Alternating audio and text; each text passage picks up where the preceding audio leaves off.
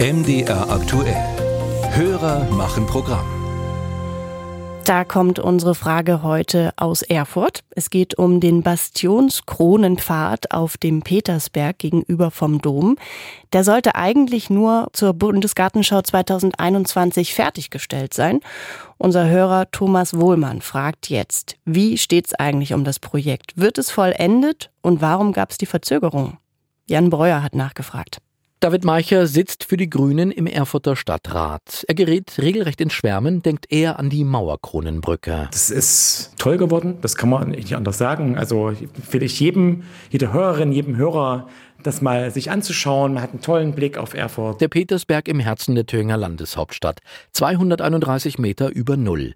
Vor mehr als 300 Jahren ausgebaut als Stadtfestung, als Zitadelle. Der vordere Teil des Berges ist inzwischen ein Touristenmagnet mit Weinberg-Restaurant, Aussichtsplattform.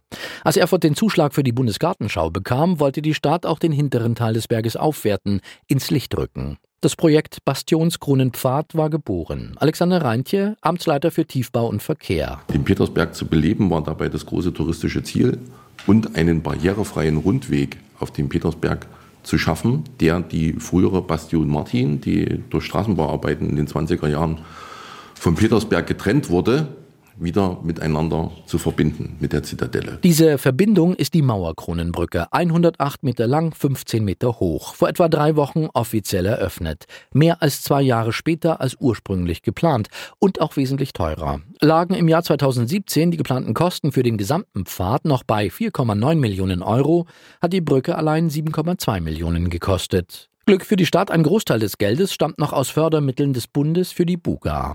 Die Gründe für diesen Preisanstieg sind vielfältig, beginnen bei rasant gestiegenen Material- und Arbeitskosten. Alexander Reintje. Insgesamt war die Gründung in den alten äh, Mauern der Bastion Martin und auch äh, am, am Petersberg selber deutlich aufwendiger und schwieriger, als wir das vermutet hatten, weil wir eben auch noch alte Horchgänge wieder aufgeschlossen haben. Und das muss man dann erstmal irgendwie statisch und konstruktiv miteinander verarbeiten. Die Brücke ist also fertig. Teil 1 des Bastionskronenpfades abgeschlossen. Ob nun Teil 2 folgt, ist fraglich. Denn dieser Teil wäre der 340 Meter lange Baumkronenpfad, mitten durch ein geschütztes Wäldchen. Alte Bäume müssten dafür gefällt werden. Dagegen regt sich Widerstand in der Thüringer Landeshauptstadt. Umweltschützer drohen mit Klagen und finden Unterstützung in den Stadtratsgrünen. Wir erleben Zeiten des Klimawandels. Bäume sind da ein ganz, ganz wichtiger Faktor, vor allen Dingen in der Stadt, als Ökosystem, Schattenspender, Sauerstoff und so weiter und so fort. In diesen Zeiten jetzt noch Bäume zu fällen, das halten wir einfach für nicht mehr geboten. Sagt David Meicher.